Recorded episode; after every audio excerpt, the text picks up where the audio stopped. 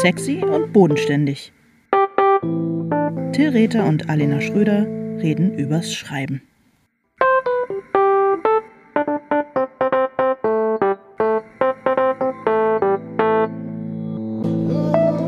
Hallo Alena. Hallo Till. Ich freue mich auf den 26. September 2023. Schade für alle, die das jetzt später hören. Warum freue ich mich auf diesen Tag? Fragst du mich oder ist es so ja. eine rhetorische Frage, die du ich jetzt frage, selbst beantworten Alle meine möchtest? rhetorischen Fragen richten sich an dich. richten sich an mich. Ja, weil da die äh, 100. Sex und Bodenständig Folge live in der Letretage in Berlin in der Veteranenstraße stattfindet. Und darauf freue um ich 20 mich. Uhr? Um 20 Uhr. Und darauf freue ich mich genauso. Ich weiß gar nicht, ob man inzwischen schon Karten vorbestellen kann im Netz. Im Netz. Mm. Aber sobald das soweit ist, werden wir alle darüber informieren. Ich hoffe, dass du noch vielleicht so ein kleines Sharepick bastelst, als du unser unser Optikbeauftragter. Oh, ja, du meinst für uns, also jetzt verstehe ich das überhaupt, du hast mir das neulich schon mal gesagt, ich dachte, ja. die, die äh, Lettritage bräuchte was. Du meinst tatsächlich, nein, nein, dass nein. wir für uns, ja, ja, ja, ja, natürlich. Damit wir das oh, auf Threads und auf Mastodon und auf Insta und Facebook und Twitter noch ein bisschen bewerben können, das Event. Ja, das werde ich, ähm, das mache ich morgen. Sehr schön. Wunderbar. Gute Idee. Ähm, darf ich dir die Tageslosung ähm, äh, vorlesen? Ich bitte darum. Äh, von der ähm, evangelischen Brüderunität. Das ist ähm, Prediger 3, äh, Vers 22. Es gibt nichts Besseres, als dass ein Mensch fröhlich sei in seiner Arbeit, denn das ist sein Teil. Mhm. Ich merke jetzt erst, dass wir wieder bei Rammstein gelandet sind, von wegen sein Teil. Aber das wollte ich überhaupt nicht. Ähm, du bist du fröhlich in, in, seiner, in deiner Arbeit? Es ist, glaube ich, hier so altmodisch gegendert, aber es ist damit natürlich Unisex gemeint. Bist du, ähm, bist du fröhlich in deiner Arbeit zurzeit? Aktuell ja, denn sie ist weitgehend erstmal fürs Erste abgeschlossen und ich freue mich einfach drauf, dass in drei Wochen mein Buch erscheint. Das Insofern ist so krass, das ist so krass, ey. in meiner Arbeit gerade. Es ist wirklich der absolute Wahnsinn. Ich, ich habe bin meinen Teil getan. Du hast dein Teil getan, ja. Ich frage mich wirklich, ob ähm, ich das jemals live miterlebt habe, dass zwischen Manuskriptabgabe und, ähm, und Bucherscheinen eine so, ein so kurzer Zeitraum ähm, vergangen ist. Also bei mir selbstverständlich nicht und da fassen sich die Leute ja oft schon an den Kopf, dass es immer so, so spät alles über die Bühne geht. Ich bin total beeindruckt. Ja, ich habe auch, äh, als ich das letzte Mal im Verlag war, habe ich mich vor allem wirklich auf die Knie geschmissen. Also insbesondere auch vor der Herstellerin und all den anderen Menschen, die jetzt sehr schnell ihre Arbeit tun mussten, damit das alles hinhaut. Und ähm, ja, ich finde es, ich frage mich ja ehrlich gesagt immer, müssen die dann extra Schichten schieben? Also jetzt oh, zum Beispiel so genau gerade so technische Berufe. Aber wenn jemand aus der Herstellung uns zuhört, wäre es wirklich interessant zu erfahren. Man könnte natürlich einfach auch beim Verlag äh, mal nachfragen mhm. oder ich habe auch immer mal wieder guten Kontakt zu den HerstellerInnen gehabt. Aber ähm, seitdem ist auch Zeit vergangen und wir kommunizieren ja eigentlich nur noch über den Podcast mit den Menschen. Also wenn jemand aus der Herstellung uns zuhört, ist es dann so, dass man dann einfach sagt, naja gut, dann mache ich halt die anderen Sachen ähm, nächste Woche oder übernächste Woche und mache jetzt erstmal den neuen Schröder? Mhm. Oder ist es dann so, dass man um 18 Uhr sagt, na gut, dann mache ich jetzt auch noch zwischen 18 und 22 Uhr den neuen Schröder? Das weiß ich wirklich gar nicht. Ich weiß es nicht und du kannst dir vorstellen, dass ich danach nicht gefragt habe, weil die Antwort mich möglicherweise verstört hätte und mir ein schlechtes Gewissen gemacht hätte. Ich weiß es nicht. Sie wirkten aber alle noch so ganz fröhlich und freundlich und ich habe das Gefühl, keiner hasst mich, weil jetzt, ich hoffe nicht, dass allzu viel Überstunden gekloppt werden mussten, nur weil ich nicht ganz rechtzeitig fertig geworden bin. Also mein Verdacht Also meine Lektorin, meine Lektorin hat echt Überstunden geschrubbt, okay. weil sie ja. äh, mir die Hand halten musste, während ich irgendwie nochmal ganz schön rangegangen bin ans Manuskript. Also die hat wirklich bis nachts um zwölf mit mir noch korrespondiert. Und äh, das ist natürlich in Gold nicht aufzuwiegen, sage ich mal so. Ja, krass. Ich wollte auch gerade sowas sagen, wie ich glaube, dass die ähm, definitiv die LektorInnen und die AutorInnen halt immer äh, oder jedenfalls sehr oft Überstunden machen und das natürlich auch vor allem fürchte ich immer, dass einfach zum Berufsbild der, der Lektorin und des Lektors einfach das Überstundenmachen von vornherein äh, dazugehört, weil du ja einfach nie weißt, wann deine Arbeit eigentlich aufhört. Und irgendwas gibt es immer zu lesen. Ja, so wie bei uns. Irgendwas gibt es immer zu schreiben. Unser Teil ist nie getan, so richtig. Ja, das stimmt. Ähm, auch nicht beim letzten Kapitel. Das ist heute unser, äh, unser Thema. Ja, genau. Du bist ja quasi, du hast ja die Hände gerade wirklich noch im Wurstbrät gehabt. Du kommst ja mehr oder weniger ganz frisch aus der Wurstfabrik. Du hast ja gerade ein Buch fertig geschrieben. Du hast gerade erst vor wenigen Tagen ein letztes Kapitel geschrieben. Wie, wie war es für dich? Wir sind, würde ich sagen, auf das Thema gekommen oder ich habe es neulich vorgeschlagen, weil ähm, unsere äh, Kollegin, Freundin Maike Rasch mehrfach äh, gesagt hat, dass sie immer findet, dass sie ganz oft enttäuscht ist von dem Ende von Büchern. Und dass sie ganz oft findet, dass Bücher nach hinten raus irgendwie schwächer werden und dass man, dass sie ganz oft das Gefühl hat, dass AutorInnen am Ende irgendwie einfach nur noch, Zitat, einfach nur noch fertig werden wollen. Da ist es mir kalt den Rücken runtergelaufen, weil das hat sie gesagt. Das hat sie gesagt, noch bevor mein Verlag gesagt hat, hm, nach hinten raus wird's, vielleicht könntest du vielleicht noch mal ran. Und da wusste ich es ja im Grunde irgendwie auf eine Art schon. Ich dachte, oh, scheiße, ich werde Maike enttäuschen. Aber jetzt hat sie es gelesen und ich habe sie nicht enttäuscht. Das, insofern bin ich happy. Aber ich habe unterbrochen, entschuldige bitte. Ja, aber das ist genau das Thema. Darum habe ich halt auch, als ich dann äh, den ähm, siebten Banowski-Dant äh, zu Ende geschrieben habe, habe ich auch die ganze Zeit geschrieben, äh, man darf, also ich hatte wirklich dann, wie, wie man so sagt, richtig Böcke, fertig zu werden und habe aber dann auch die ganze Zeit gedacht, ah, man darf es mir auf gar keinen Fall anmerken. ähm, Genau, ja, weil ich auch genau diese Angst hatte. Äh, mein Vater ähm, hat, äh, pflegt immer zu sagen, äh, hinten wird der Bulle schmal, mhm. wenn irgendwas äh, halt nach hinten raus äh, nicht, so, nicht so doll ist. Und ähm, das ist genau, also ich hatte genau dieses Problem jetzt beim zu Ende schreiben auch und tatsächlich hatte ich eigentlich so ein bisschen auch vor, ähm, am Donnerstag das Buch fertig zu schreiben und habe dann aber am Donnerstag gedacht, ich habe am Donnerstag so das letzte, die letzten beiden Kapitel nicht so richtig gefühlt. Also ich habe nicht gefühlt, dass ich das wirklich in mir habe. Und dann habe ich gedacht, weißt du was, man kann ja einfach das auch mal anders machen, nämlich jetzt diese 90 Prozent oder so abgeben und es dann ähm, mit der Lektorin besprechen. Und je nachdem, was die Lektorin äh, dazu sagt, ähm, eben einfach auch äh, in Ruhe und mit Nachdenken und äh, vielleicht auch nochmal auf der Grundlage eines Feedbacks das Ende, das letzte Kapitel schreiben und die letzten beiden Kapitel.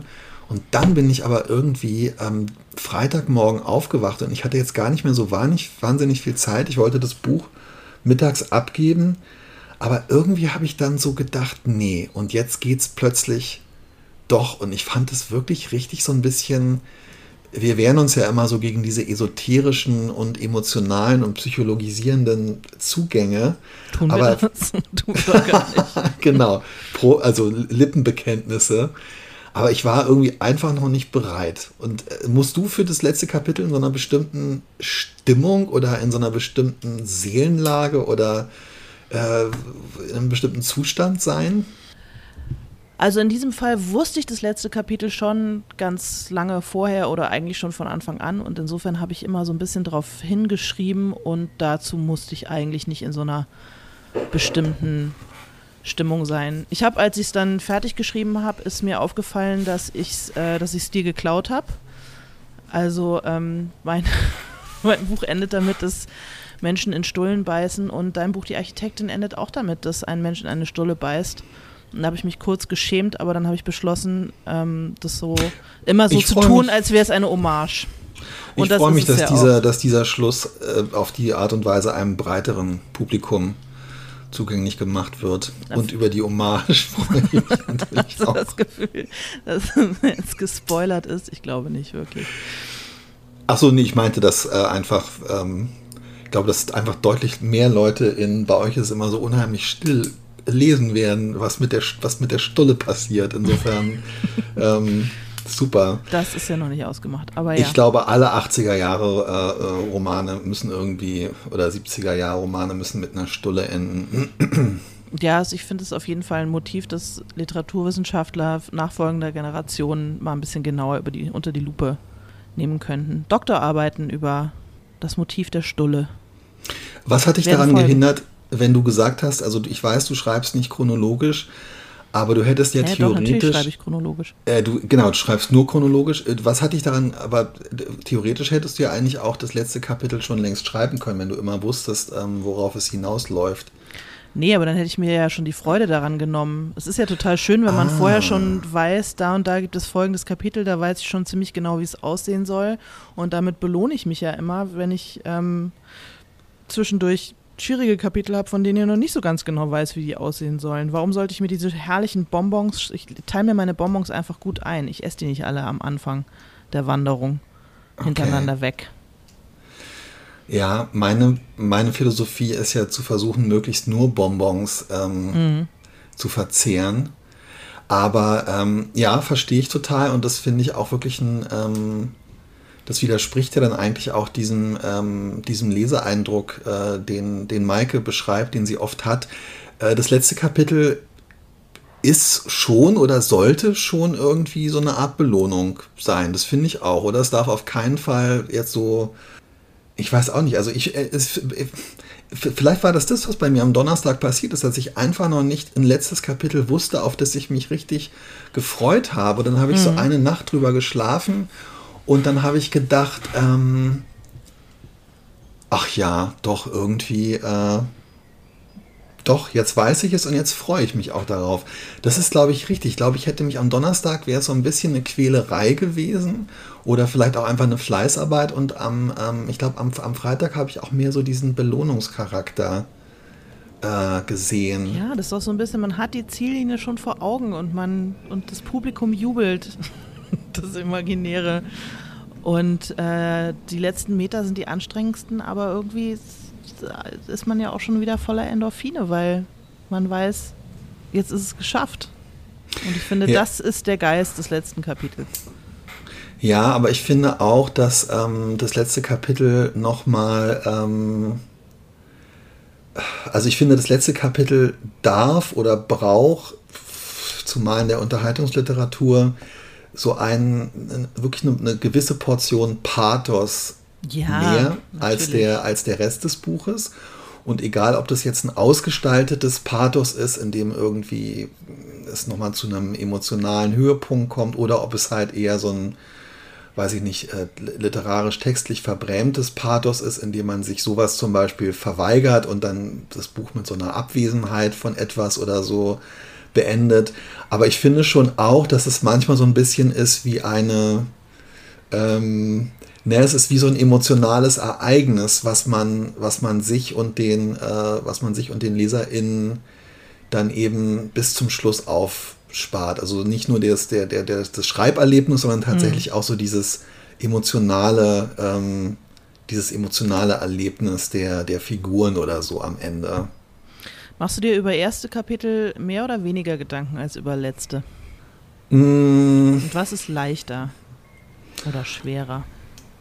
Ich glaube, dass ich, äh, und das ist, glaube ich, auch so ein bisschen ein, ähm, ich glaube, dass es ein, eine professionelle Deformation durch den Journalistenschulbesuch ist und durch das äh, Aufwachsen mit, mit, mit journalistischen Texten in den 80er, 90er Jahren ich glaube, dass ich unter diesem ähm, Kult des ersten, äh, des, des, der, der, des ersten Kapitels, des ersten Satzes, der ersten Seite äh, leide und dass ich darum mir sehr viel mehr Gedanken über das erste Kapitel äh, mache und diese Gedanken aber im Grunde genommen alle immer wieder verwerfe und eigentlich ähm, immer, finde ich, unterschätze. Jedenfalls geht es mir so, dass Leute doch Bücher selten wegen der ersten Seite oder wegen des ersten Satzes oder des ersten Kapitels lesen oder weiterlesen, sondern aus so einer Verkettung von äh, Anziehung, Interesse, Geduld, was auch immer.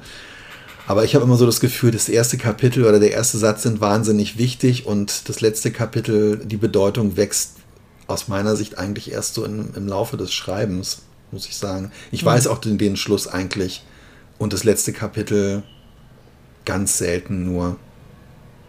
Also ich bin, äh, bin beeindruckt, dass du das bei, äh, bei euch ist es immer so unheimlich still, dass du das schon wusstest, das, äh, das letzte Kapitel. Kann ich nicht sagen, dass ich das normalerweise tue. Ja, finde ich aber super hilfreich beim Schreiben. Ja, aber also tatsächlich ist es wirklich so, jetzt zum Beispiel bei dem siebten Danowski, ähm, ich wusste einfach nicht, also es gibt natürlich einen äh, oder zwei Kriminalfall in dem Buch und es ist dann schon relativ klar, wie, ähm, also wie diese, sozusagen wie die Ermittlungsarbeit am Ende zum, zum Schluss führt und ich weiß auch, dass dann am Ende nicht plötzlich noch jemand anders, der, ähm, der oder die Täterin ist, wobei ich jetzt gerade von, ähm, von meinem Kollegen Markus gehört habe, dass er das teilweise wirklich jetzt auch noch ganz am Ende solche grundlegenden Sachen ähm, erst entscheidet. Das könnte ich zum Beispiel nicht. Aber ich wusste bis zum, ich wusste wirklich bis Freitagmorgen auch nicht, wie das Buch wirklich ausgeht und wie es zum Beispiel für die, für die Hauptfiguren so, also ich war mir nicht, ich war mir nicht hundertprozentig sicher, wie es ausgeht. Mhm. Und ähm, ich glaube, das war auch okay und es war vielleicht sogar in dem Fall wichtig, dass ich es während des Buches gar nicht genau äh, gewusst habe.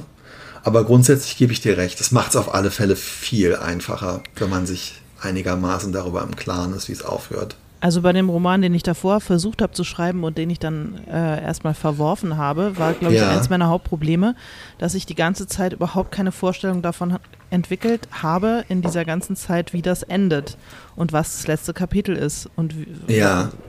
Wer dann da ist und was passiert und wo die alle sind. Und irgendwie ist mir das einfach nicht gekommen und irgendwie ist es, glaube ich, am Ende auch daran gescheitert, dass ich einfach nie so richtig mir ist nie so richtig eingefallen, worauf das eigentlich alles zuläuft.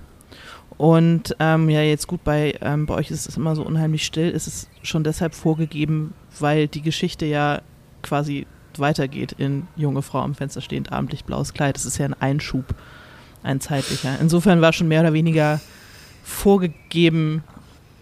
Das stimmt, aber passiert. trotzdem ja, aber das Bild, so ein Bild, finde ich, ist ja mhm. also die letzte Szene sozusagen. Also das, was man, ich finde schon auch interessant, ähm, dass man irgendwie sowas, äh, also der, das ideale letzte Kapitel, der ideale Schluss ist für mich eigentlich einer, wo man klar, entweder das nächste Buch von der Autorin lesen will oder wo man noch so ein bisschen einen Moment mit dem Buch verharrt und dann eigentlich noch mal vorne reingucken möchte, wie es eigentlich mhm. angefangen hat und wo man eigentlich noch mal so ein bisschen durchs Buch blättern möchte, weil ähm, in so einem letzten, also weil bei einem, ja, weil so ein, so ein, so ein, ja, so ein Bild oder eine Atmosphäre oder so zu, zurückbleibt und das muss halt, finde ich, schon irgendwie auch ein bisschen was, ja, ich weiß auch nicht, also ich, ich sehe dann auch schon sowas, also bevor ich weiß, was wirklich im letzten Kapitel passiert, ahne ich schon oder wünsche ich mir so eine bestimmte Atmosphäre und suche dann dafür eine hm. Szene oder so. Hm. Das hast du aber, glaube ich, auch gemacht hier ja. in dem Fall, oder? Ja, ich würde sagen, ich würde sagen, ja. Und vielleicht auch, äh, auch so ein Journalistenschulding, das Bedürfnis, dem Ganzen eine Form von Klammer zu geben. Ja, das ist ja eigentlich ein bisschen schrecklich. Irgendwie ja. hasse ich das. Ey. Aber in dem Fall hat es irgendwie schön gepasst. Insofern äh, war es okay. Für mich ja, Fall. ja, total, total. Das ist auch, finde ich, überhaupt nicht in irgendeiner Art und Weise ähm, aufdringlich oder so. Aber ähm, ja, aber es ist schon komisch. Ich finde eigentlich, also ich merke das dann immer und habe dann doch auch immer irgendwie so das, den, den Impuls, mich dagegen zu wehren, aber es steckt schon wahnsinnig tief drin irgendwie. ja, auf jeden Fall. Warum glaubst du, wie kommt es eigentlich, dass es so einen Kult gibt um Buchanfänge, um erste Sätze und es nicht den gleichen Kult gibt um letzte Sätze. Ich meine, es gibt ja sogar Preise für erste Sätze und so weiter. Und man kennt äh, so viele erste Sätze von großen, wichtigen weltliterarischen Büchern irgendwie auswendig, aber an letzte Sätze kann ich mir wirklich quasi überhaupt nicht erinnern. Wie kommt das, dass das eine kulturell so bedeutsam, mit so viel Bedeutung aufgeladen ist und das andere irgendwie nicht so richtig? Mhm, ganz ehrlich, ich glaube, es liegt vor allem daran, dass ähm, Leute Bücher nicht mehr zu Ende lesen. ich meine, du kann, jeder kann halt über den ersten Satz Es dauert eine Sekunde, um über den ersten Satz von einem Buch zu diskutieren und ja, okay. ähm, 15 Stunden, um über den letzten zu reden und letztendlich ja auch tatsächlich dieser Spoiler-Kult oder so, oder? Also, ähm, ach, ja. Ich habe neulich gab es so eine kleine, so, so ein ganz bisschen hat mal jemand versucht, ähm, äh, hat, hat jemand versucht, ähm, sowas auf Twitter äh, irgendwie mal ähm, loszutreten. Ähm, das war irgendwie auch ganz lustig. Ähm, und zwar auf der Grundlage des letzten Satzes ähm, von dem japanischen Roman Die Makioka-Schwestern von mhm. äh, Junichiro Tanizaki, was so ein großer Klassiker aus den 50er Jahren ist. Und der handelt halt so von diesem, von so einem Zeitenumbruch der japanischen Gesellschaft vor und nach dem Zweiten Weltkrieg oder im Zweiten Weltkrieg und von dieser alten, von so einer Bürgerschicht, die dann eben einfach merkt, dass auch sie jetzt endgültig in der neuen Zeit angekommen ist und nicht mehr irgendwie sich in Unschuld und äh, Distanz und so weiter wiegen kann. Und der letzte Satz, ohne das zu spoilern, weil ich nicht sage, um welche Schwester es geht, äh, handelt halt, äh, lautet halt einfach irgendwie jetzt so frei zitiert, dass ähm, die Schwester auf dem ganzen Rückweg nach Kyoto oder Tokio, ich weiß es nicht mehr, ähm, mit ihrem Durchfall zu kämpfen hatte. Und das ist erstens irgendwie, es ist, glaube ich, der einzige, der, die, als einzige Auftauchen von, äh, von Durchfall in irgendeinem ähm, letzten Absatz von irgendeinem Buch. Also ich glaube selbst irgendwie, wer, äh, der, wer, der kleine Maulwurf, der sich fragte, wer ihm auf den Kopf gekackt hat, ist äh, am Ende irgendwie bei einem anderen Thema angekommen. Und ähm, ja, irgendwie ist das halt so eine, also das, das meinte ich vorhin auch mit diesem, daran habe ich gar nicht gedacht, aber das ist halt so, das ist schon so ein Pathos, was dann wirklich nur noch daran liegt, dass halt das Pathos so komplett verweigert wird irgendwie. Aber das ist das einzige Mal, und dann kamen auch kein, ganz wenig Beispiele von Leuten, die dann gesagt hätten, ja, aber dieser oder jener, was sind, ich glaube, die Person hat sogar gefragt, was sind geile letzte Sätze oder so oder krasse letzte Sätze, keine Ahnung. Es war auf, glaube ich, auf Englisch, ich weiß nicht, was geil auf Englisch heißt. Horny. Und dann kam aber auch nichts, weil es geht halt nicht. Ist echt schwierig. Ja. Und irgendwie, ja, ich finde, man muss auch aufpassen. Also, ähm, wenn der letzte Satz zu krass und also so ein erster Satz, der irgendwie ziemlich angeberisch ist, das ist ja auch schon so ein bisschen so eine Konvention und irgendwie dann ist es halt so. Aber ich glaube, wenn der letzte Satz, ich weiß auch nicht, ich habe so das Gefühl, man hat dann so viel Zeit miteinander verbracht als ähm, Leserin mit dem Buch, dass der letzte Satz, der muss irgendwie wirklich, das kann, das muss fast was Zärtliches oder so haben. Und was ist ja, wenn es zu doll knallt, ist auch ein bisschen. Oder? Dann, ja, ja. Hast total recht. Oder man macht es halt so, wie, wie war das irgendwie, war das nicht bei Tolkien irgendwie, der Herr der Ringe, wo dann am Ende irgendwie steht, ja, und das ist, das ist alles, was man darüber sagen kann oder irgendwie sowas?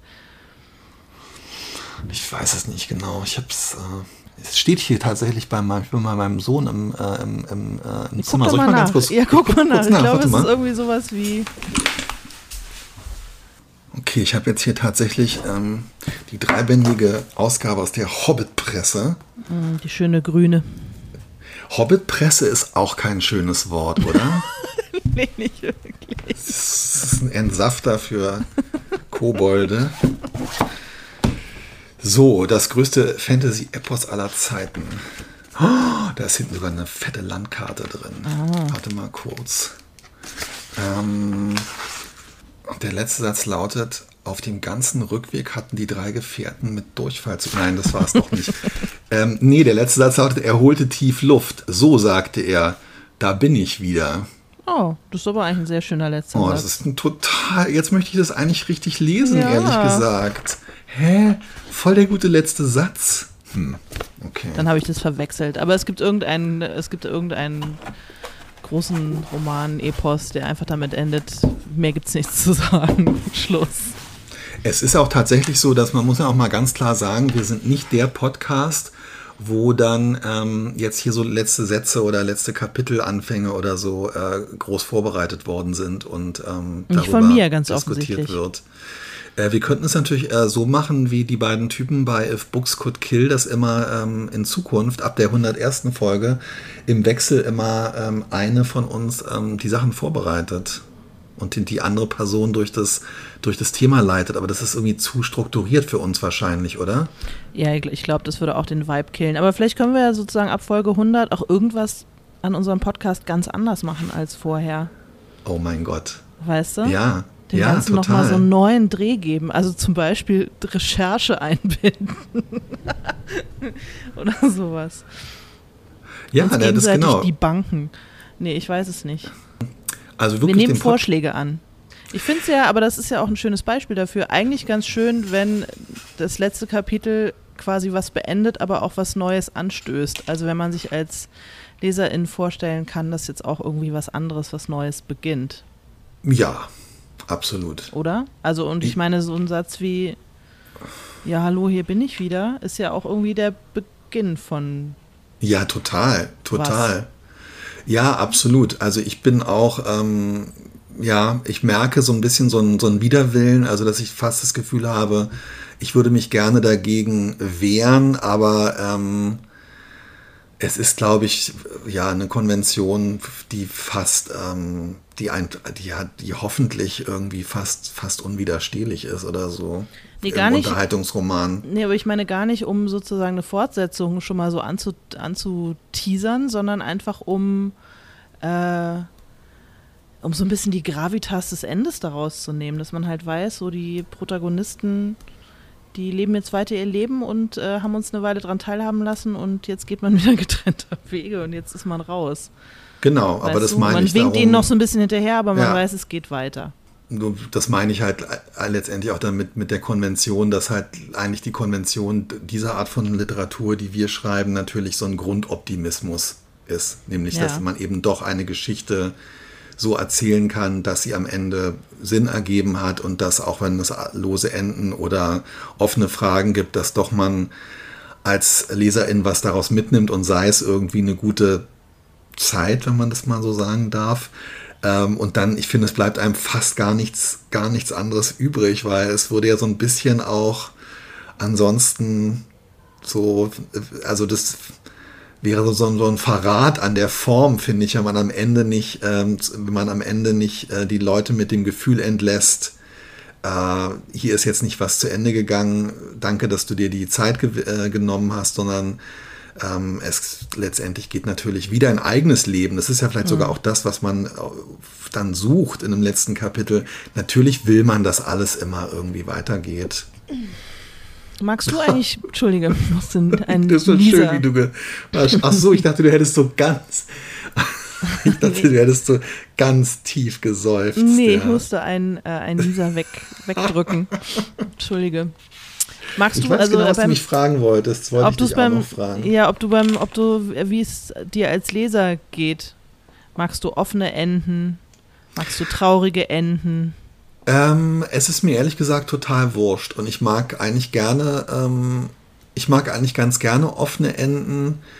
Es hängt auch wirklich tatsächlich ein bisschen damit zusammen, finde ich, ähm, auf eine Art, wie viel Zeit man in das Buch investiert hat. Also ich würde wirklich über den Daumen gepeilt sagen, dass ich einem kürzeren Buch eher ein offenes Ende ähm, mhm. verzeihe als einem sehr, sehr langen und vielleicht auch sagen wir so, ich muss am Anfang des Buches, ich bilde ich mir, ohne dass ich es vielleicht weiß, eine Erwartung und ein Bild darüber, ob das ein Buch ist, was eher ein offenes Ende haben wird oder nicht. Und wenn ein Buch, äh, bei dem ich es nicht erwarte, ein offenes Ende hat, dann kann es sein, dass es total cool ist, aber ich finde es unter Umständen dann auch enttäuschend und dann stellt sich vielleicht wirklich dieses Gefühl ein, hier ist jemandem nichts mehr eingefallen. Mhm. Wie geht es dir? Ja, oder jemand wollte einen mit seiner, mit seiner Trickkiste ein bisschen quälen. Das mag ich dann nicht so gerne. Ach, empfindest du die, ähm, empfindest du das ein offenes Ende als Trickkiste? Mm, manchmal, aber nur wenn ich das Gefühl habe, dass mir sozusagen mutwillig etwas vorenthalten wird, von dem der Autor oder die Autorin eigentlich weiß. Also zum Beispiel, es gibt, deswegen lese ich nicht so gern Murakami, weil es, ich habe nur einmal ein Buch von Murakami gelesen und es hat mich nachhaltig beschäftigt und aufgeregt, dass ich am Ende nicht erfahren habe, was das traurige Geheimnis ist von der einen Frau, um die es die ganze Zeit geht. Es geht die ganze Zeit um ihr trauriges Geheimnis und am Ende erfahre ich aber nie, was ihr trauriges Geheimnis ist. Und das soll, ich es, soll ich es dir sagen, was ihr trauriges Geheimnis ist? dass sie ihr Teil nicht getan hat. Nee, sag mal. Ich glaube, ihr trauriges Geheimnis ist, dass sie eine junge Frau in einem Haruki Murakami-Roman ist. das kann sein. Das ist, glaube ich, wirklich, das ist, glaube ich, ihr Lebensdrama und ihr trauriges Geheimnis. ja. ja. wahrscheinlich. Aber irgendwie, da das so im Zentrum äh, der ganzen Angelegenheit stand, hat es mich irgendwie genervt. Ja, verstehe. Dachte, wieso erfahre ich denn jetzt nicht, was ihr passiert ist und warum sie so traurig ist und warum das alles so schwierig ist? Interessant, okay, ja, das verstehe ich total. Ja, absolut. Äh, ich habe eben jetzt auf primitivere Art und Weise ähm, über das offene Ende nachgedacht, als sozusagen ein, ein, ja, wie wenn der Plot nur, wenn der Plot nicht zu 100% erzählt wird oder zu 99%, sondern nur zu 92 bis 95 und mhm. man dann am Ende einfach nicht genau weiß, also wenn zum Beispiel eine, ähm, eine Person ich äh, plaudere jetzt natürlich über das Ende des einen oder anderen Danowski-Romans, wenn eine Person am Ende mit einer Entscheidung äh, alleine gelassen mhm. wird und ich als Person, als Leser nicht weiß, wie, welche, ähm, welche Entscheidung die Protagonistin treffen wird. Ist es dann für dich auch ähm, Trickkiste oder? Ähm na, ich würde sagen, bei einer Krimireihe, wo man ja auch immer davon ausgehen darf, es gibt einen nächsten Band, finde ich schon okay, wenn, sagen wir mal, also ich finde schon, der Hauptfall muss auf eine Art irgendwie gelöst sein. Da möchte ich dann schon wissen, wer am Ende der Mörder war oder wo die Leiche versteckt ist. Aber äh, dass nicht alles aufgelöst ist und noch was übrig bleibt, worüber man sich A Gedanken machen kann und wo man sich freuen kann, dass man beim nächsten Buch wahrscheinlich erfährt, ob Finzi noch lebt. Das finde ich vollkommen legitim und okay. Ja, und auch bei einem Buch, das jetzt nicht auf eine Fortsetzung hingeschrieben ist, finde ich es. Also ich habe es ja selber gemacht, ja. Bei Junge Frau am Fenster stehend wird ja was sehr Wesentliches äh, eben auch nicht aufgeklärt. Ja, das gefällt ja. auch nicht allen, das kann ich auch verstehen. Aber ähm, mein Gedanke dabei war, dass das am Ende, dass es sich eigentlich die ganze Zeit gar nicht um diese eine Frage gedreht hat, sondern eigentlich um was ganz anderes. Ja, und dass es dann ja. auch nicht so wichtig war. Absolut, ja.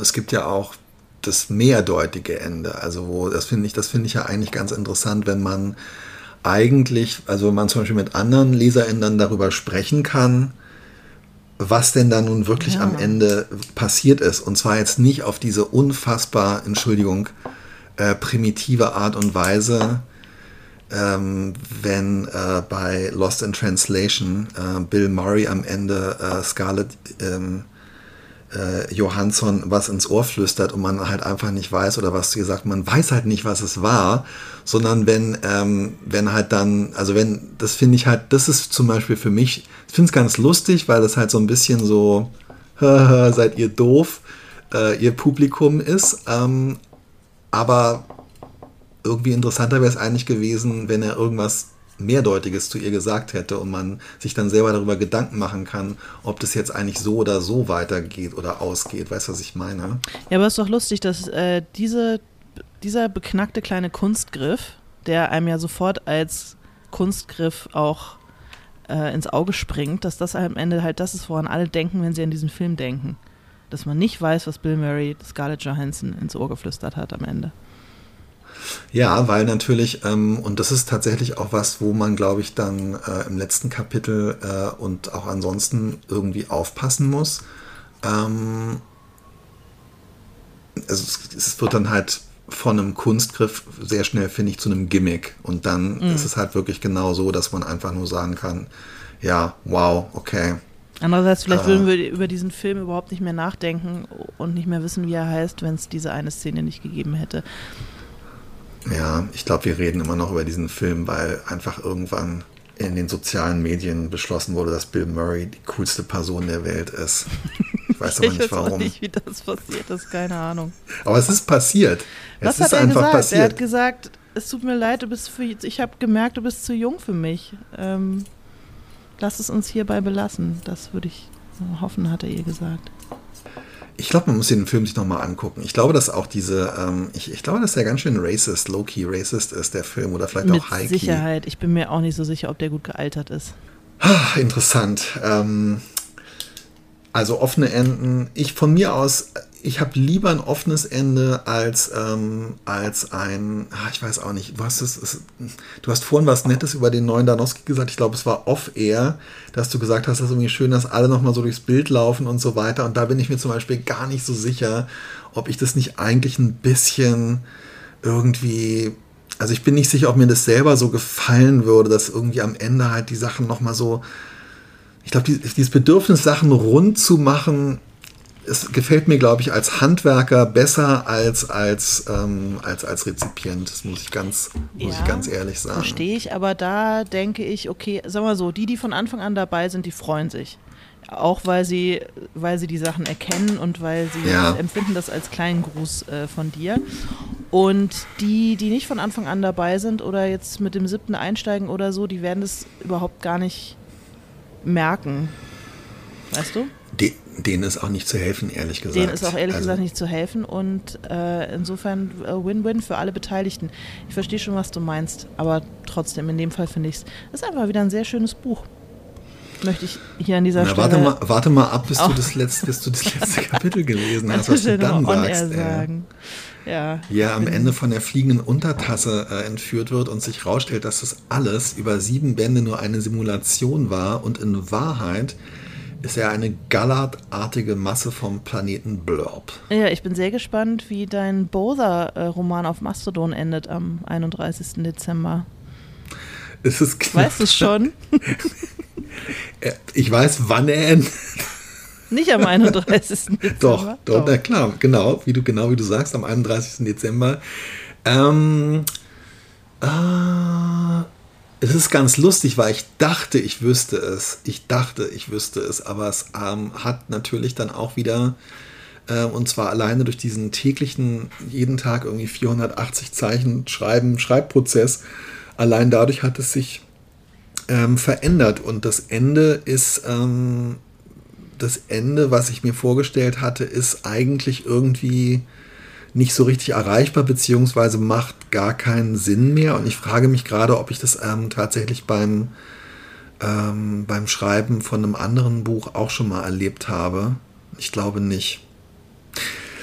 Meine Tochter hat gestern noch was Interessantes gesagt, weil wir uns äh, darüber unterhalten haben, dass wir heute podcasten. Und sie hat gesagt, also die liest ja viel so, ja, ich glaube YA, Young Adult, aber es gibt noch eine andere ähm, also es sind dann eher schon so, also die Protagonisten, ja, also sie liest, äh, liest viel so sehr plotgetriebene mhm. und sehr, ähm, sehr figurengetriebene Sachen, wo sich offensichtlich ähm, die, äh, die Autorinnen auch vorher ja sehr viel Gedanken über die Figurenkonstellation äh, und über so vielleicht ist auch eine Unterstellung darüber, wo wer welche Person am Ende aus welchem Grund wo ist und in welcher Konstellation sich die Figuren wiederfinden. Und ähm, meine Tochter hat gesagt, dass sie oft, wenn sie irgendwie krank ist oder so, dass sie dann gerne die letzten, äh, also wenn sie sich nicht so anstrengen will, aber ein Vergnügen haben will, liest sie nochmal die letzten 100 Seiten von einem Buch, was ihr gefällt. Mhm.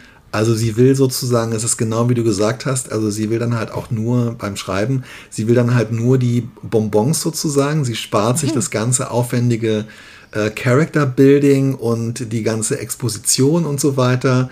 Und sie ähm, liest dann einfach nur noch mal, wie sich das am Ende alles äh, aufs Schönste irgendwie ähm, fügt. Und fügt. es ist sozusagen so diese, genau, diese, diese Befriedigung, die man dabei äh, verspüren kann, nochmal so unterm Brennglas. Und das war für mich ganz interessant, weil ich gedacht habe, ja, das ist auch echt irgendwie so eine, so ein bisschen so eine ja, so eine Verpflichtung, das am Ende wirklich besonders schön zu machen. Mhm. Und natürlich auch, ich meine, das, was Maike gesagt hat, wenn du, ich würde mal fast behaupten, wenn du das Ende von einem Buch doof findest, die letzten Kapitel, wenn dir die nicht gefallen haben, ich glaube, die Wahrscheinlichkeit, dass man von ähm, der Autorin noch mal was liest, mhm. ist geringer, als wenn man gesagt hat, ich habe mich da ganz schön reingequält am Anfang, aber dann, aber dann fand ich super. Gut. Ja, genau. Dann greifst du doch eher noch mal zu einem Buch, ähm, der gleichen Herkunft, als wenn du irgendwie sagst, wow, es war, hat super angefangen, aber ehrlich gesagt, naja. Also ja, so ging es mir mit, mit der Kollegin, ähm, die, äh, ich glaube, es ist äh, Gillian Flynn, die ähm, hier, ähm, oh mein Gott, äh, Gone Girl und äh, dann noch dieses andere, noch so ein noch Gone Girl und Gone Girl 2 geschrieben hat, wo ich gedacht, ja, das erste, was ich gelesen habe, hieß, glaube ich, My Dark Places oder irgendwie sowas, mhm. wo ich beide Male gedacht habe, oh wow, das hat so super, das war super. Und dann habe ich halt bei dem ersten, habe ich, hab ich so gedacht, ähm, Ah, komisch, ja. Irgendwie hat sie das nicht richtig zu Ende gebracht, beziehungsweise die Enthüllungen, die dann ähm, in immer höherer Schlagzahl ähm, im letzten Drittel kamen, die haben es irgendwie für mich gar nicht gebracht, aber vielleicht war das so ein Problem als, äh, als Anfängerin und ähm, kann ich mir total gut, äh, könnte ich total gut nachvollziehen. Und dann habe ich dem nochmal eine Chance gegeben und dann war es aber wieder so und ich werde jetzt wirklich nie wieder, auch wenn mir die ersten 100 Seiten immer irres Vergnügen bereitet haben, ich werde nie wieder ein Buch von, äh, von der Kollegin lesen, das weiß ich ganz Fertig genau. lesen. Ja. Auch nicht, ja, oder auch nicht anfangen. Glaub nicht. Ja, oder dich einfach die ersten 100 Seiten beschränken, aber das macht ja irgendwie auch keinen Sinn. Hast du eigentlich schon mal was nicht zu Ende gelesen, weil du nicht wolltest, dass es nicht aufhört oder nicht zu Ende geguckt? Nee, das ist ja so dein Ding. Das kann ich ja gar nicht. Also mir was aufsparen, weil ich nicht will, dass es endet. Du bist doch bekannt dafür, dass du auch Lieblingsserien nicht zu Ende guckst und so. Ja, ähm, Hanna Engelmeier und Katrin Passig wollten ja mal so ein, ähm, weiß ich nicht, so ein, ähm, so, ein, äh, so eine Art kleines, so, ein Popkultur-Symposium oder so machen. Und da hatte ich als Thema vorgeschlagen, äh, Dinge nicht zu Ende rezipieren. Und mhm. ich mache das tatsächlich ähm, relativ oft. Das fällt mir jetzt auf, dass ich manchmal wirklich, ähm, ja, also bestimmt so in einem von zehn Fällen das letzte Kapitel, also sei es von der Fernsehserie, die letzten ein, zwei Folgen oder tatsächlich auch von einem Buch, dass ich die letzten ein, zwei ähm, Kapitel gar nicht lese. Mhm. Und zwar gar nicht unbedingt aus dem Gefühl, ähm, mir das aufsparen, also das ist gar nicht aufsparen, weil ich, ich kehre dann auch nicht dahin zurück. Also es ist ja nicht so, dass ich dann drei Monate später denke, ach wie schön, ich habe ja hier noch die letzten beiden Folgen von Crazy Ex-Girlfriend oder ach wie toll, ich habe ja hier irgendwie noch ähm, das Ende von äh, dem und dem Roman. Nee, ich, es ist dann einfach so. Es ist, ich, es ist für mich irgendwie dieses Gefühl, es ist nicht, es ist echt richtig kindisch. Es ist so ein bisschen das Gefühl, es ist nicht vorbei. Und das finde ich eigentlich ganz schön. Ja, aber ich finde es, also, ähm, ich verstehe schon, aber ich finde, man kann es dann am Ende auch besser loslassen, wenn man es zu Ende ge gelesen oder geguckt hat. Sonst bleibt es ja die ganze Zeit so an einem dran und man kann es nicht so richtig abschließen. Ich finde ja Loslassen und Abschließen am Ende nicht so schlecht. Ja, das stimmt, aber genau das ist das, was ich glaube ich. Ähm, du möchtest festhalten. Ja, ich glaube, dass ich genau dieses, dass, dass es an einem dran bleibt, ist eigentlich genau die Formulierung, dass ich mich manchmal in bestimmten äh, kulturellen äh, Dingen so wohlfühle, dass ich eigentlich gar nicht, also ich möchte, dass es an mir dran bleibt. Okay. Und gleichzeitig, also was jetzt zum Beispiel in einem Roman oder in einer Serie oder so, mein Interesse daran, was am Ende mit den Figuren passiert, hält sich so ein bisschen in Grenzen, ehrlich okay. gesagt. Verstehe. Nö, ich, ich also ich, mir hilft es beim Trauerprozess, äh, wenn ich dann auch tatsächlich. Okay. Weil traurig ist man ja, weil es ist, es kommt ja dann nichts Neues. Also die Sachen bleiben an dir dran, aber du wirst ja auch nicht weiter gefüttert. Und insofern, wenn ich den Schluss und den Abschluss kenne, dann kann ich auch besser Schluss machen damit. Ähm, also meine große Fernsehserienzeit ist vorbei, aber äh, ja, meine auch. ich habe wenig Fernsehserien gesehen, die ich mit Riesenbegeisterung gesehen habe, die wirklich, die wirklich gut zu Ende geführt worden sind. Ja, das also stimmt. Vielleicht stimmt. zwei oder drei und von 100, die mir wirklich gefallen haben. Und überwiegend war das Gefühl, dass dann am Ende so ein schaler Nachgeschmack blieb. Also das, was Maike, lustigerweise was Drehbuchautorin Maike über das Lesen von Romanen gesagt hat, habe ich äh, tatsächlich bei Fernsehserien, dass ich, mhm. ähm, dass ich denke, wow, es gibt die meisten, die mir echt super gefallen haben, sind entweder eine Staffel oder fünf Folgen oder zwei Staffeln zu lang gegangen und mhm. am Ende bleibt mhm. so ein Gefühl von, ugh. Kann sein. Ich möchte jetzt nicht spoilern, wie deine Lieblingsserie Crazy Ex-Girlfriend ausgeht. Aber na egal. Ähm, na, ich ähm, war, äh, ja, sie, äh, vielleicht gucke ich, äh, vielleicht gucke ich wirklich tatsächlich ähm, äh, jetzt in den Sommerferien mal die letzten beiden Folgen von äh, Crazy Ex-Girlfriend. Ja, mach das mal. mach das mal. Ich wollte dich noch fragen, ob du irgendwann äh, beim Schreiben mal ein Ende ganz anders gemacht hast, als es dir eigentlich vorher vorgeschwebt ist, oder ob dir mal eine Lektorin gesagt hat, hey, mach doch, das Ende gefällt mir nicht, mach doch mal so und so. Hast ähm, Ende, wenn du es hm. einmal so vor dir hattest, nochmal verändert?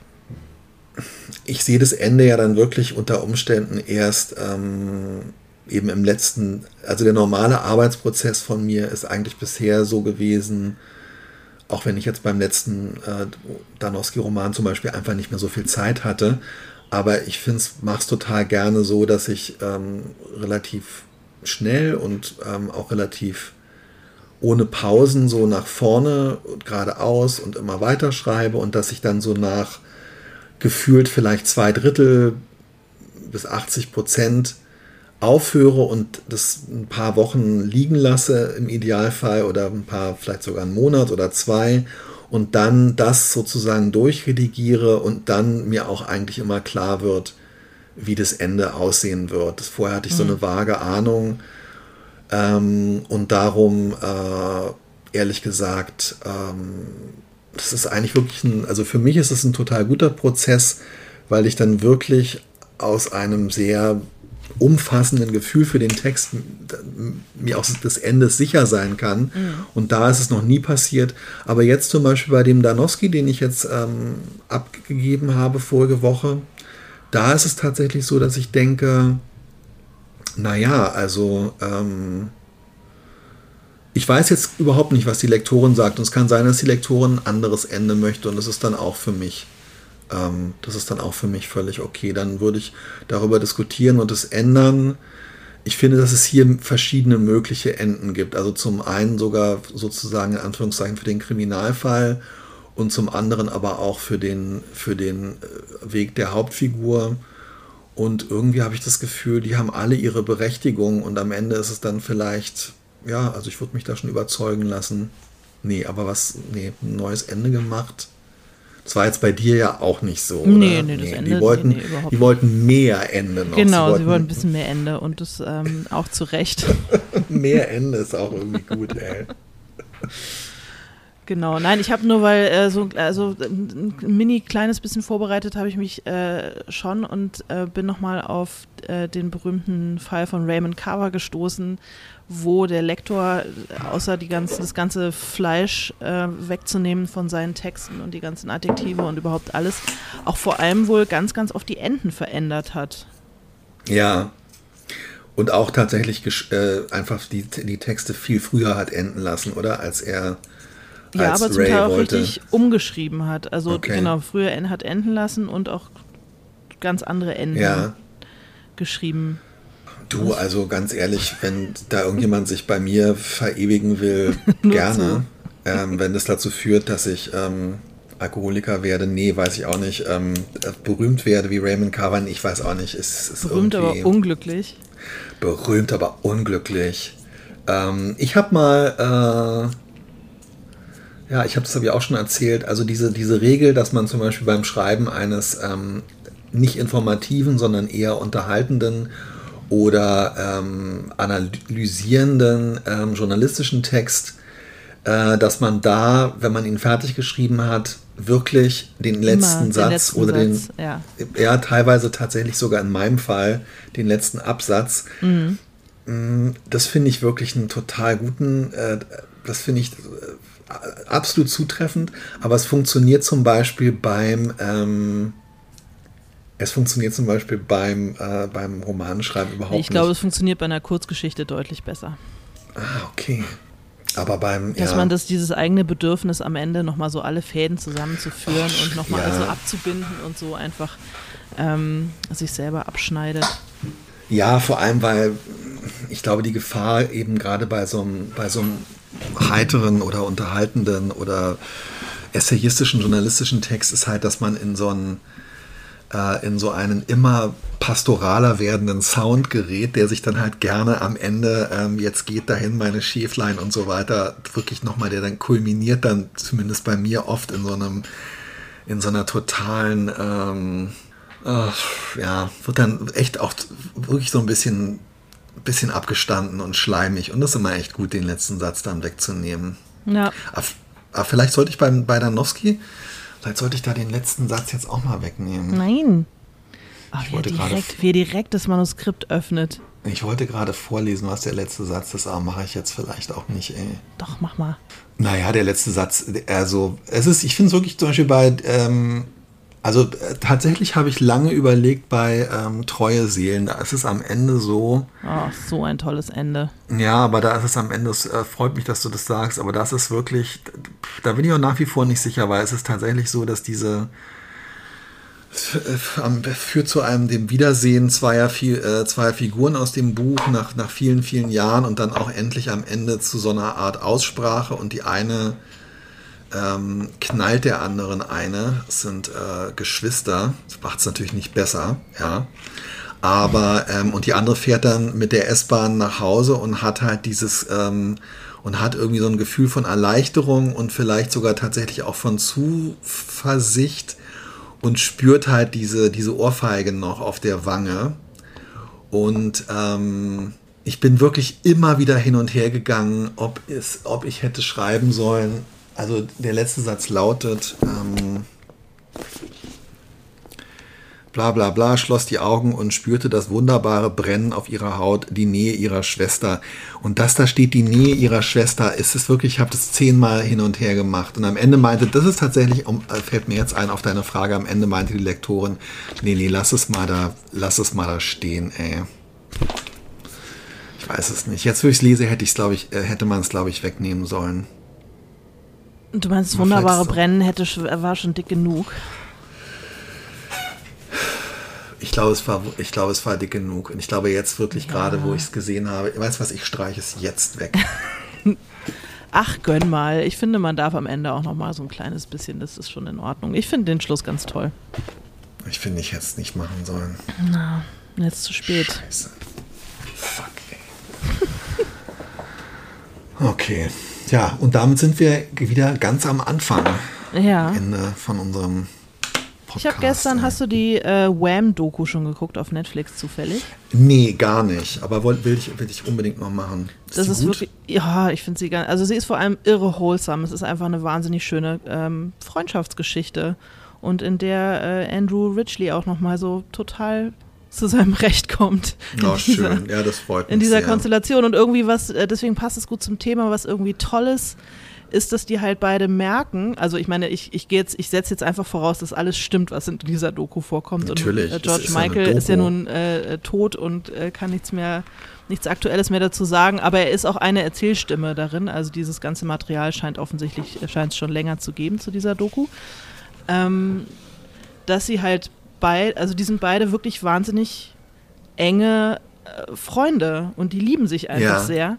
Und dass beide, also dass Andrew feststellt, äh, der eigentliche, also am Anfang ist er so derjenige, der die treibende Kraft in der Band ist und, und, und George ist derjenige, der eigentlich immer so sein möchte wie Andrew und so und er ist eigentlich der Star der Band. Und äh, innerhalb von halt diesen zwei, drei, vier Jahren, in denen es diese Band gab, entwickelt sich halt George Michael zu demjenigen, der halt die, die Lieder schreibt, die Texte schreibt, äh, die Sachen produziert. Und es ist halt vollkommen klar, er ist der eigentliche Superstar und er ist der, er ist der, der große Künstler. Und ja. dann beschließen sie halt beide, diese, diese Band sein zu lassen, damit George Michael seine Solokarriere starten kann. Und das ist so irgendwie so ganz es ist so freundschaftlich und liebevoll und ohne irgendein böses Blut. Und dann haben sie halt, sie haben halt alles erreicht, sie haben irgendwie ihre ganzen Nummer 1 Hits und sie haben, äh, sind in den USA groß rausgekommen, haben da eine riesen Stadiontour irgendwie gemacht. Und dann sagen sie, okay, jetzt ist es vorbei. Und dann spielen sie noch ein letztes Konzert im Wembley Stadion, äh, Stadion und dann ist durch. Also keine mhm. ewig lange Abschiedstournee oder irgendwie sowas, sondern wirklich ein letztes Konzert und am Ende liegen sie sich in den Armen und sagen einander, ohne dich hätte ich es nicht geschafft, bla, bla und dann ist durch. Und das fand ich so ein, das fand ich irgendwie super wholesome und schön und so ein gutes, sauberes Ende für diese, für diese, für diese Band. Halt ohne irgendwie Streit und ohne Zerwürfnis. Ich meine, gut, George Michael wird danach schwer depressiv und es wird alles sehr schwierig. Aber ähm, aber irgendwie war das, hatte das was sehr, sehr Schönes in seiner äh, Kürze und in seiner Liebevolligkeit. Also ich kann die Doku sehr empfehlen. Mich hat es wirklich sehr gerührt. Vor allem diese, diese Freundschaft zwischen diesen beiden jungen Männern. Okay, also Wham haben sich aufgelöst. Ja, sorry, ja, tut mir leid. Und ich sehe Tränen in deinen Augen. ja, ich finde es total, also ich bin, bin gespannt darauf und freue mich darauf, weil ähm, ja, irgendwie, wir hatten in den 80er Jahren tatsächlich immer so, also das Klischee war so ein bisschen, dass äh, halt äh, Andrew Ridgely einfach so ein A dabei ist, der irgendwie mehr oder weniger von der, von der Plattenfirma einfach dazu gecastet wurde. Nee, überhaupt Damit es halt nicht. zwei hübsche Jungs sind, genau. Und es ist, wird mir, ist mir auch im, wirklich erst im Laufe der letzten Jahre äh, klar geworden, dass es sich nicht so verhält und ähm, ich freue mich total drauf, das zu gucken und zugleich ja, also ich verstehe total, warum andere Bands oder ähm, Duos oder was auch immer nicht auf diese Art und Weise irgendwie, äh, wenn sie sich nicht trennen, sondern dass es halt mhm. halt meistens irgendwie im Streit und so weiter zu Ende geht, das verstehe ich absolut. Aber ähm, ja, es, ich finde es schon auch, also diese Frage, die stellt sich, finde ich, uns jetzt nicht. Erstens, weil wir teilweise wirklich noch äh, sehr jung sind und äh, außerdem, weil man irgendwie nicht so, wir, jetzt ganz den Status von Wham ähm, hat man ja dann, äh, haben wir vielleicht auch nicht. Aber ich finde es schon bemerkenswert, tatsächlich manchmal über die Frage nachzudenken, wie endet eigentlich so eine AutorInnen-Laufbahn? Also du hast ich dich dachte, ja schon Freundschaft wolltest du jetzt hier gerade sagen. Ich nein. Dachte, du, ich dachte, du trennst dich jetzt von mir. Du hast, ähm, nein, das würde ich niemals tun. Du hast dich ja schon darüber lustig gemacht, dass ich gesagt habe, ich möchte äh, im äh, dann vorgeschriebenen gesetzlichen Rentenalter auch tatsächlich aufhören ähm, zu schreiben. Überhaupt nicht. Aber ich, ich fände das. Gemacht. Ich bedauere das, weil ich deine Sachen gerne lese. Aber du findest das? Ich glaube, dass ich darüber auch ein bisschen. Und völlig zu Recht, weil man natürlich AutorInnen unterstellt, dass sie das eh nicht machen und dass sie halt einfach immer irgendwie weiterschreiben. Äh, A, weil, weil sie es können und B, weil sie irgendwie niemand daran hindert und C, weil es halt einfach auch so ein äh, Mitteilungsdrang, Sendungsbewusstsein unterstellt gibt. Und aus meiner Sicht führt es halt dazu, dass Leute halt entweder irgendwann einfach gesagt bekommen, ähm, du ganz ehrlich, äh, das wir brauchen das jetzt nicht, das Buch und lass es doch einfach jetzt mal und äh, wir verlegen das jetzt nicht.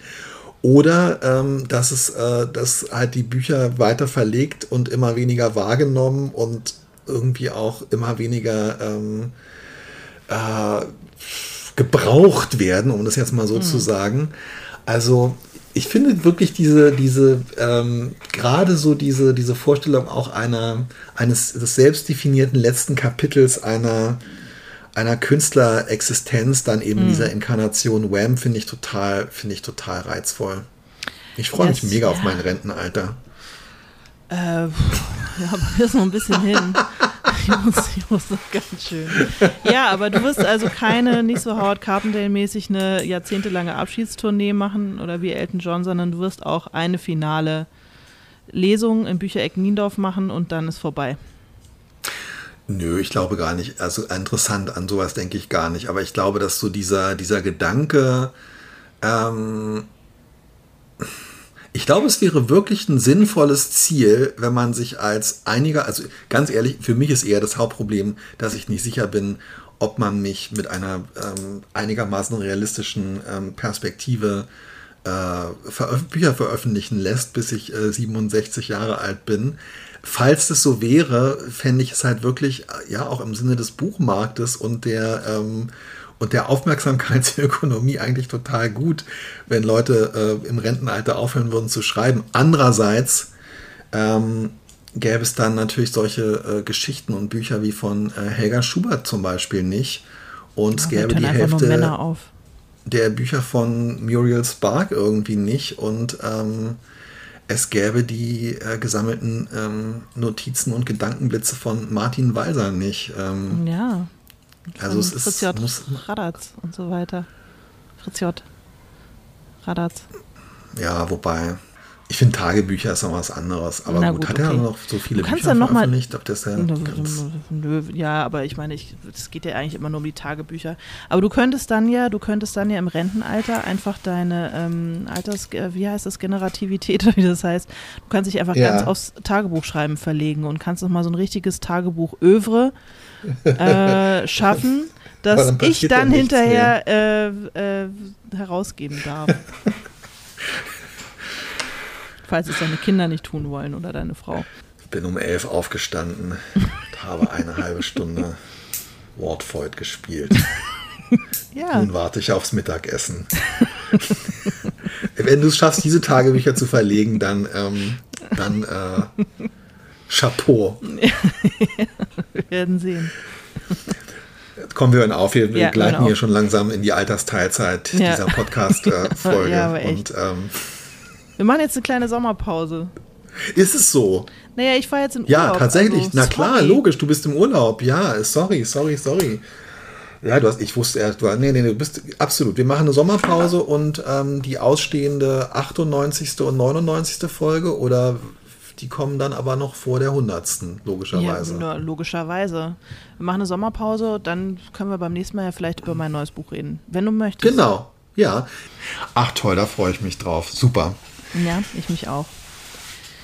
Bis, Bis zu deinem neuen Buch. Freue mich. Tschüss.